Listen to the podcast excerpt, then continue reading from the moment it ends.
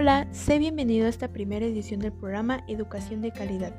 Hoy hablaremos un poco sobre un tema muy interesante, sobre los documentos normativos encaminados hacia una educación de calidad. Como primer punto tenemos el Plan Nacional de Desarrollo 2019-2024, de cual tiene como objetivo que el Gobierno de México a través de consultas públicas explique cuáles son sus objetivos y estrategias prioritarias durante el sexenio.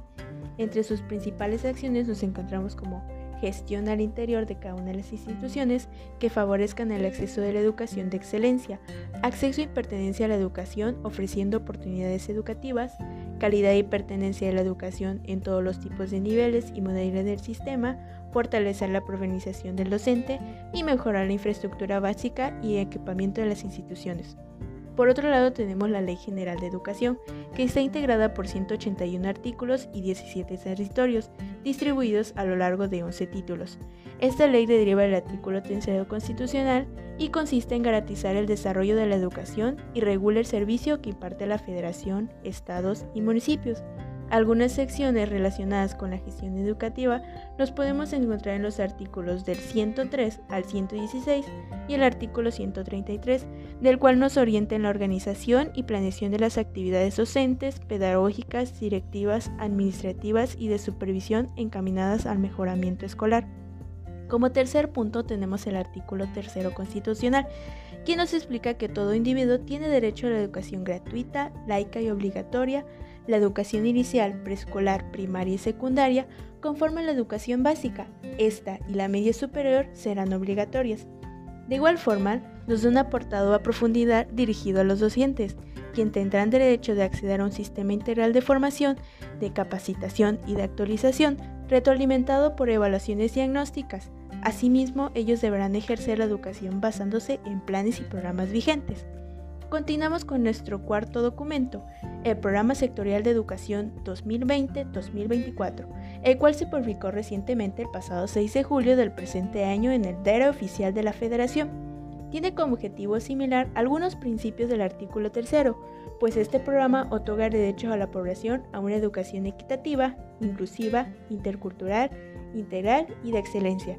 Sin embargo, no debemos olvidar que su visión se centra en que los niños, niñas, adolescentes y jóvenes cuenten con una educación de excelencia evitando por completo el rezago educativo. De igual forma es importante destacar que pretende que la formación docente, técnico, directivo y de acceso contará con un sistema integral de formación, de capacitación y de actualización. Por otro lado, tenemos el Acuerdo 717, que nos habla de todo individuo tiene derecho a recibir educación de calidad, de acuerdo al artículo 3 constitucional. Este documento tiene como principal disposición formular los programas o acciones de, gestión escolar destinados a favorecer la autonomía de gestión de las escuelas de educación básica, orientadas hacia la calidad educativa, a la calidad de equidad educativa. Dentro de estos programas se debe favorecer la mejora de las competencias de lectura y escritura y matemáticas, norma y de operaciones escolares, disminución de rezago y abandono escolar, entre otras acciones.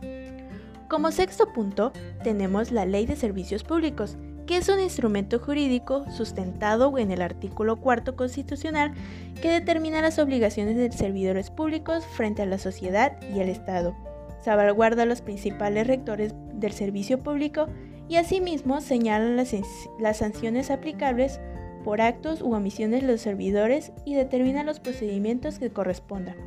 Y por último, y no menos importante, tenemos el documento Transforma el Mundo, la Agenda 2030, del cual es un plan de acción en favor de las personas y el planeta y la prosperidad, que a su vez promueve la paz universal dentro de sus conceptos amplios de libertad. Su magnitud se demuestra en el propósito de poner fin a la pobreza, lucha contra las desigualdades y la injusticia, hace frente al cambio climático, haciendo la realidad de los derechos humanos en todas las personas. En conclusión, podemos decir que todos estos documentos se encuentran guiados en el artículo tercero constitucional, ya que nos habla sobre ofrecer una educación laica, gratuita y obligatoria a través de una educación de calidad, de la cual consiste en ofrecer a la comunidad educativa una gestión a través de recursos administrativos, capacitaciones y principalmente a través del derecho a obtener una educación de excelencia sin la necesidad de hacer falta algo en este proceso pedagógico. puesto que se encamina en el cumplimiento de que cualquier estudiante, docente, técnicos y directivos pueden lograr una educación de calidad sin importar las barreras o necesidades que impida la misma. De esta manera me despido, con el fin de que se haya logrado analizar un poco sobre estos siete documentos normativos que nos pueden ayudar en el proceso de gestión educativa en nuestras instituciones. Les mando un cordial saludo y hasta la próxima emisión. Adiós.